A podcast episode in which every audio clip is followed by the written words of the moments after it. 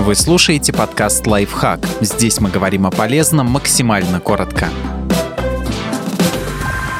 Четыре причины не лезть со своими советами к молодым родителям. Если никто не спрашивает вашего мнения, лучше держать его при себе.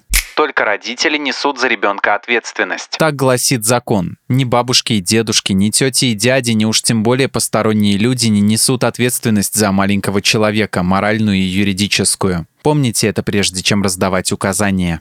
Родители сами разберутся, как лучше. Раньше знания о том, как ухаживать за детьми, передавались новоиспеченным мамам от старших в семье. Но сейчас все иначе. Есть тысячи книг о питании, уходе, психологии, воспитании. Нам доступны блоги, в которых другие люди делятся своим опытом, статьи и лекции педиатров и психологов, онлайн-консультации специалистов. Молодые родители вполне способны воспользоваться всем этим великолепием.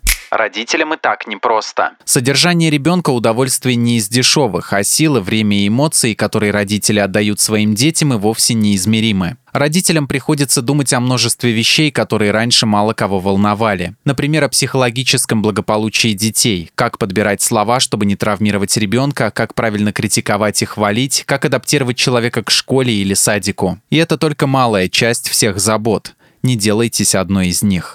Непрошенный совет – форма эмоционального насилия. Именно так считают некоторые психологи. Если человек не спрашивает вашего мнения о воспитании его ребенка, поднимая этот вопрос и уж тем более начиная что-то навязывать, вы грубо нарушаете чужие границы. Причем за непрошенными советами часто кроется желание не помочь, а продемонстрировать свои знания и авторитет, самоутвердиться за счет другого.